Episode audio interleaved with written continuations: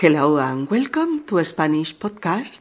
I'm Mercedes speaking to you from Barcelona in our 85th episode. We are going to talk about evolutionism versus creationism. Wow, what a difficult topic. Absolutely not. It is easy and fun. The year 2009 is the 150th anniversary of the publication of On the Origin of Species, November 1859, and the 200th anniversary of Charles Darwin's birth. Darwin's ideas meant a big impact over our understanding of the world. Alejandra attended to one talk about evolutionism and creationism. And after that, she came to home and she explained to her friends what was the matter after the lecture. Hola, queridos amigos, y bienvenidos a Español Podcast. Soy Mercedes y os hablo desde Barcelona. En nuestro episodio número 85 vamos a hablar de evolucionismo y creacionismo. Uy, qué difícil. Nada de eso. Fácil y divertido. 2009 es el año en el que se conmemora el 150 aniversario del origen de las especies y el ducentésimo aniversario del nacimiento de Charles Darwin. Las ideas de Darwin supusieron un gran impacto sobre nuestra comprensión del mundo. Alejandra ha asistido a una charla sobre evolucionismo y creacionismo. Después ha regresado a casa y les ha explicado a sus amigas lo que ha pasado en el debate posterior. Episodio número 85. Hermano chimpancé. Primera parte. Hola Alejandra, ¿qué tal la charla sobre nuestros parientes los gorilas? Pues mira, Coral, la charla muy interesante. Pero en el debate posterior se ha armado la marimorena. ¿Qué ha pasado? Mira, el 9 de febrero de 2009 ha sido el ducentésimo aniversario del nacimiento de Darwin. La conferencia era sobre Darwin y sobre la teoría de la evolución. Al terminar, un grupo de personas contrarias a esta teoría han empezado a hacer preguntas que no eran preguntas, eran directamente agresiones. ¿Y quiénes eran? Pues los defensores de lo que se llama el creacionismo, la creencia de que el origen de la vida es el que está escrito en la Biblia. Mm, ya sabes, un Dios creador del universo en seis días, un primer hombre hecho del barro, una primera mujer de una costilla de Adán, un día para crear los animales, otro las plantas, otro para la luz, en fin, la Biblia. Dios creó cada especie por separado. Menuda diferencia. Porque Darwin estableció que los humanos venimos del mono, ¿no? Ah, no exactamente, Coral. Hace 150 años, en 1859, Darwin escribió El origen de las especies, cuya edición íntegra, por cierto, se agotó el mismo día de ponerse a la venta, mm, que establece que las diferentes especies de seres vivos evolucionan todas a partir de un primer antepasado común y que evolucionan mediante un proceso de selección natural. A ver, a ver, a ver. No mezclemos churras con merinas. ¿No irás a decirme que todos los seres vivos actuales proceden de uno solo que vivió hace millones de años? ¿Así es, Pilar? Darwin estableció la teoría de la evolución, pero la biología actual habla de una primera molécula inanimada como origen de la vida. Alejandra, aclárate. Inanimado es sin vida. Oye, Monse, que yo no soy bióloga. Pero los biólogos hablan de otras moléculas que al juntarse con la primera producen una primera bacteria viva. Vaya, ahora resulta que mi tatarabuela es una bacteria. Ya decía yo que los humanos somos muy dañinos, dañinos como bacterias.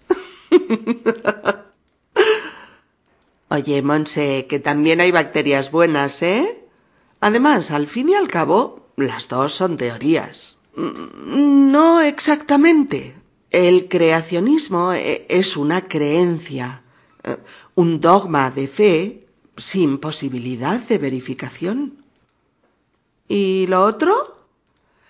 El evolucionismo es un hecho científico, aceptado unánimemente por la ciencia moderna.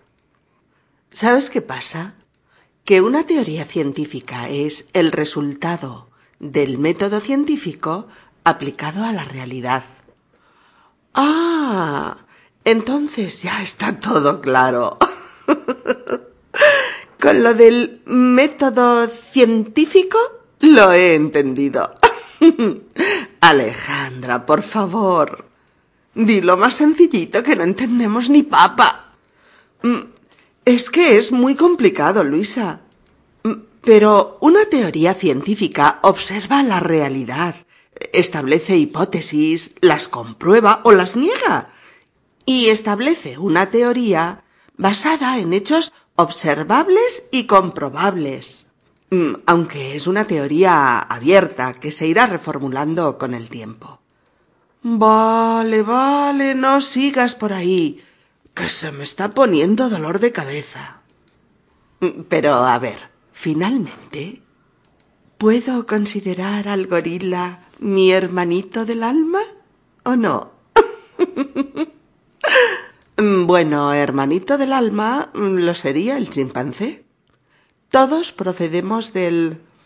¿Lo digo? Mm, del Australopithecus, un homínido que dio lugar a diferentes especies de simios, y una de ellas evolucionó hacia el Homo sapiens, nuestro verdadero abuelito. Otra evolucionó hacia los chimpancés y otras desaparecieron. Ah, pero, a ver, ¿evolucionó cómo? ¿Por arte de birlibirloque? No, Monse, por selección natural. Una de estas especies tuvo que vivir en la sabana africana, erguirse sobre dos patas para obtener comida de los árboles y... no me cuadra. No tienes comida y de pronto te pones de pie, hablas, haces el amor, inventas utensilios. No, de pronto no. A lo largo de millones y millones de años. La evolución de las especies es un proceso larguísimo. Mm, ¿y, ¿Y de dónde sacó Darwin todas esas ideas? Darwin era biólogo y era un naturalista apasionado. Estuvo dando la vuelta al mundo durante cinco años a bordo de un barco, observando las especies de un montón de sitios, incluidas las Islas Galápagos, donde obtuvo los datos más importantes sobre cómo evolucionan las especies y por qué. Vale, sigue, ¿y por qué? Mm, porque se van adaptando al medio y sólo sobreviven las que son capaces de adaptarse. Las que no, mm, desaparecen. Eso es la selección natural. Ya decía yo que cuando voy al zoo, el chimpancé me mira con cariño. claro, porque por el ADN se sabe que es nuestro pariente más cercano. Mm, pues si está tan claro, ¿Por qué se oponen tan radicalmente los creyentes? Ah, no tan radicalmente. Muchos aceptan la evolución, pero dicen que hay un ser inteligente que la ha diseñado desde el principio para que sea como ha sido. Es la teoría del diseño inteligente, el nuevo logo de Dios. Acepta la evolución, excepto que el antepasado del hombre sea el simio. Resumiendo, ¿Biblia o evolución? ¿Papá Adán o mamá Bacteria? ¿Diseño divino o mutación y azar? Sí, o lo que es lo mismo, hombre creado a imagen y semejanza de Dios versus hombre como resultado del azar evolutivo. Con suerte solo entiendo la mitad del tema, pero me parece apasionante. Pues yo con suerte entiendo un 20%. y con mucha suerte, un 25%.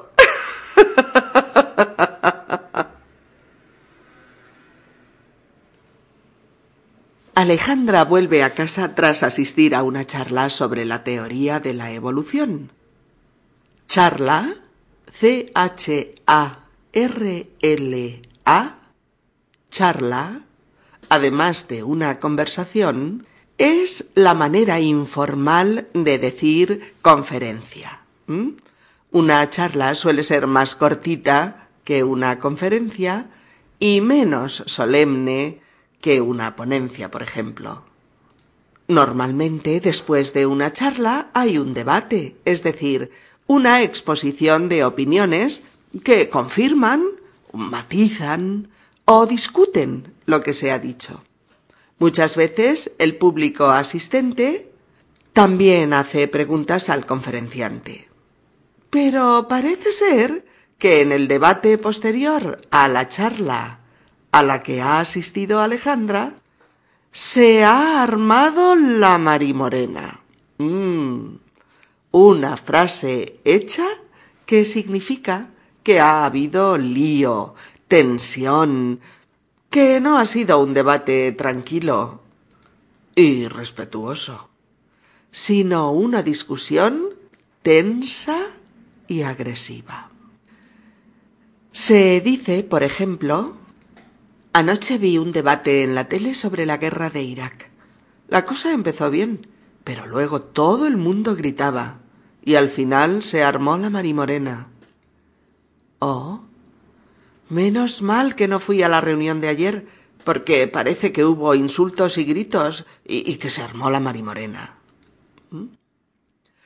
Hay otras expresiones coloquiales de significado muy parecido, usadas para decir que ha habido gresca, alboroto o trifulca en una situación. Se armó la marimorena, se armó la gorda, se armó una buena, se armó la de Dios es Cristo, se armó la de San Quintín, se armó un cirio de espanto, se armó un pitote de aquí te espero, se armó un follón de espanto. Se armó un lío enorme. ¿Mm? Pero esta que hemos dicho, la oiréis muy a menudo. Armarse la marimorena. Monse pregunta que qué ha pasado y Alejandra le explica que ahora, en febrero de 2009, se ha celebrado el ducentésimo aniversario del nacimiento de Darwin. Es decir, que durante 2009 se celebra que hace 200 años que nació Darwin y que hace un siglo y medio que publicó su revolucionaria obra El origen de las especies, origen de la teoría de la evolución. En la charla había gente contraria a esta teoría. Contraria es opuesta, enfrentada a. Ser contrario a algo es no estar de acuerdo con algo, oponerse a ello, o creer u opinar lo contrario. Parecía que estas personas querían hacer preguntas, pero lo que hicieron fue agredir al conferenciante, faltarle el respeto. Pilar pregunta que quiénes eran estas personas y Alejandra dice que eran los defensores del creacionismo. Creacionismo, C-R-E-A-C-I-O-N-I-S-M-O, creacionismo, es el nombre de la creencia según la cual el origen, el principio de la vida, es el que se explica en la Biblia. Es decir, que Dios creó el universo. Primero creó el cielo y la tierra, a continuación hizo la luz y los astros, después creó los animales, las plantas, después modeló un trozo de barro y con él creó el primer hombre, Adán, a su imagen y semejanza, luego le quitó una costilla y de ella creó la primera mujer, Eva. Y así fue creando todas las especies que habitan la tierra. Fijaos, especies. ¿Mm? Clases de seres, no especias. condimentos de las comidas, curry, pimienta, tomillo, orégano, etc. No vayamos a confundirlo. Coral dice, menuda diferencia, menuda diferencia. Siempre que anteponemos menudo o menuda a un nombre, es para enfatizar su significado y agrandarlo. Menuda diferencia es qué diferencia tan grande. O menudo cochazo es qué cochazo tan magnífico. O menudo regalo es qué regalo tan fantástico. ¿Mm? Dicho en tono irónico es justo lo contrario, tal y como ya explicamos en el episodio número 58. Malditas vacaciones, ¿recordáis? No confundir con a menudo, a menudo, que significa frecuentemente. ¿De acuerdo? Coral dice, porque Darwin estableció que los humanos venimos del mono. estableció es sentó los principios de... Y Alejandra dice que así, con esta manera de decirlo, mm, no exactamente que Darwin estableció que todos los seres vivos tenemos un antepasado común. Un antepasado, antepasado, es un ascendiente más o menos lejano de una persona, un pariente de muchas generaciones atrás, previas a la nuestra. Y un antepasado común es el ser del que todos provenimos el primer organismo vivo, origen y principio de todas las formas de vida, y del que todos los seres vivos han ido evolucionando, o sea, cambiando y transformándose mediante un proceso de selección natural. A Pilar todo esto empieza a parecerle eh, confuso. Por eso dice A ver, a ver, a ver. Cuando repetimos varias veces, a ver, mm, estamos diciendo, eh, un momento, más despacio. O, eh, espera, espera, esto es confuso. Por eso añade, no mezclemos churras con merinas. No mezclemos churras con merinas. ¡Ay, qué dicho tan bonito! ¿Qué quiere decir? No mezclemos cosas diferentes. O Vamos por partes. Fijaos, no mezclemos, no mezclemos primera persona del plural del presente de subjuntivo del verbo mezclar, usada aquí a modo de imperativo, primera persona del plural. Recordemos que el modo imperativo de los verbos españoles sólo se conjuga en dos personas, la segunda del singular come tú, bebe, sube, habla, duerme, etc. Y la segunda del plural, comed vosotros, bebed, subid, hablad, dormid, etc. Sin embargo, cuando necesitamos expresar un cierto tipo de orden, también lo usamos con las otras personas, pero siempre usando las del presente de subjuntivo. En este caso, no mezclemos. Sería como decir no quiero que mezclemos. ¿Mm? Subjuntivo, por tanto, usado con funciones de imperativo o exhortativo, mejor aún, y en forma negativa. Otros ejemplos. Mm, no hablemos ahora de este tema, no me apetece. Oh, no hagamos un drama de una cosa tan tonta. Oh, no nos enfademos con él, lo ha dicho sin mala intención. Oh, no hagamos nada hasta hablar con el jefe. Oh, no compremos tanta comida que luego caduca, etc. Pero dice, no mezclemos churras con merinas. Cuidado, amigos. Churras, no churros. Churras y merinas son dos tipos de ovejas muy diferentes. y Pilar dice, ¿no irás a decirme que... ¿Cuántas y cuántas veces empezamos frases así en español con ¿no irás a decirme que... Esta frase es una forma irónica de decir ¿De verdad estás diciendo que un solo y simple ser vivo es el origen de todos los seres vivos? ¿Lo dices de verdad? ¿Estás hablando en serio?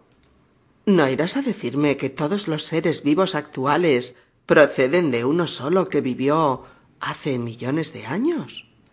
Y Alejandra dice que sí, que así es, que hubo una primera molécula inanimada todos lo sabéis, una molécula, molécula, es la expresión más simple del ser vivo, el mínimo elemento de una sustancia que contiene todas las propiedades de la misma.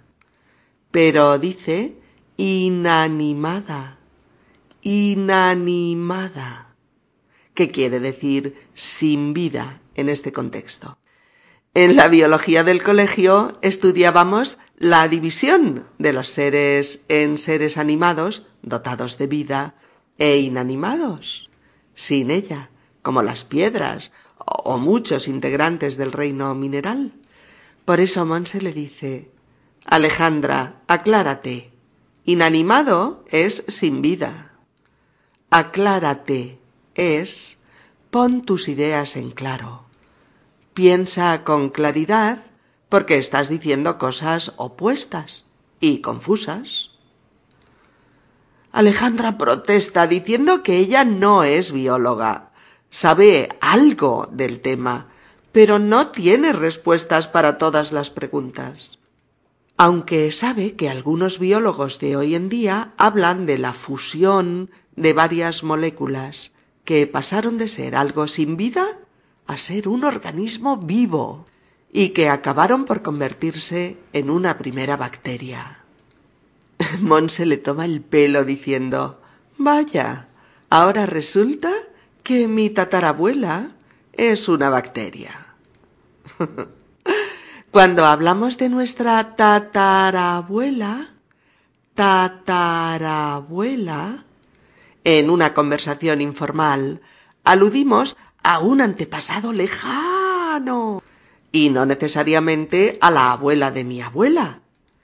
En mi línea de ascendencia primero está mi madre, luego mi abuela, después mi bisabuela y luego mi tatarabuela.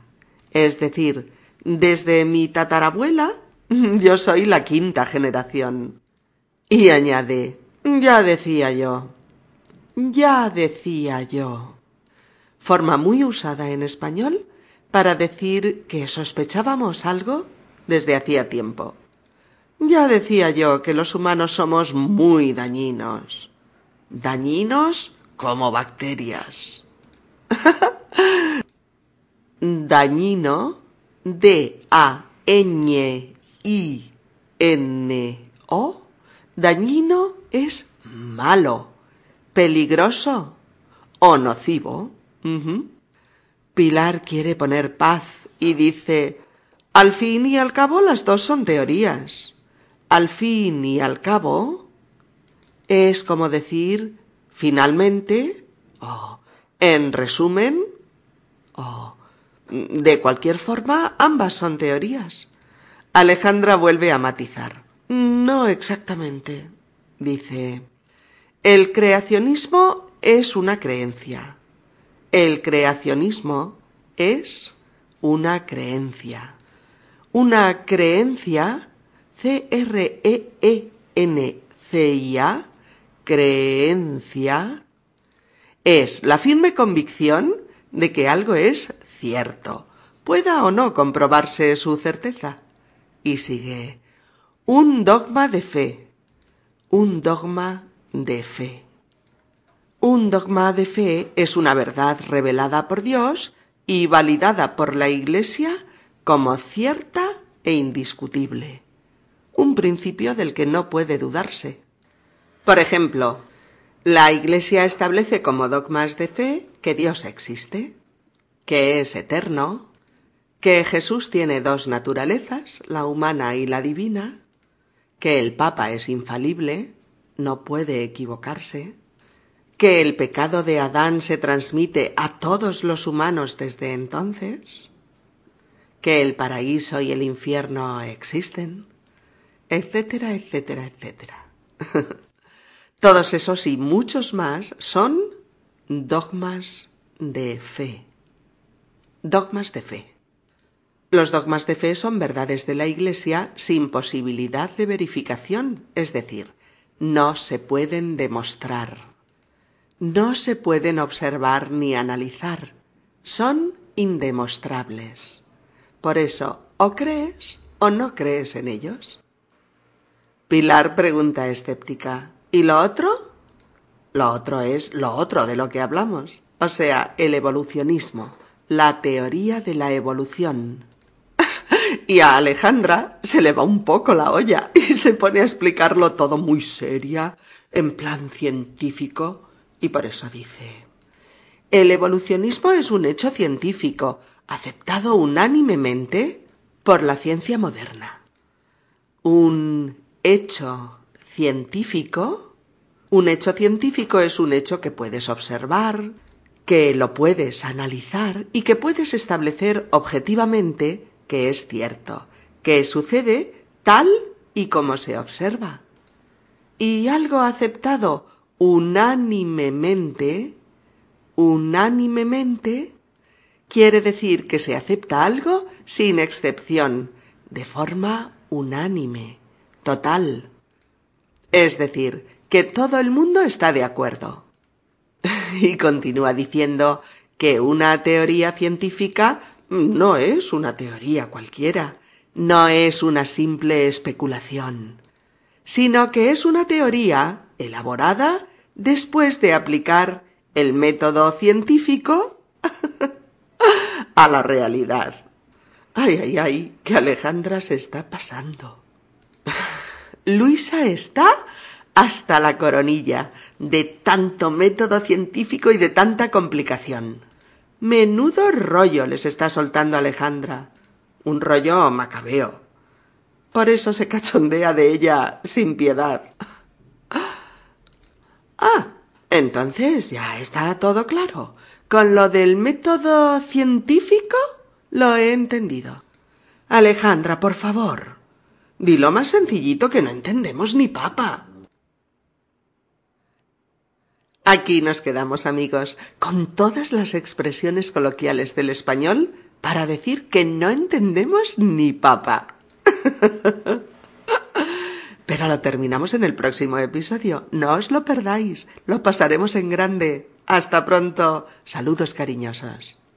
Adiós.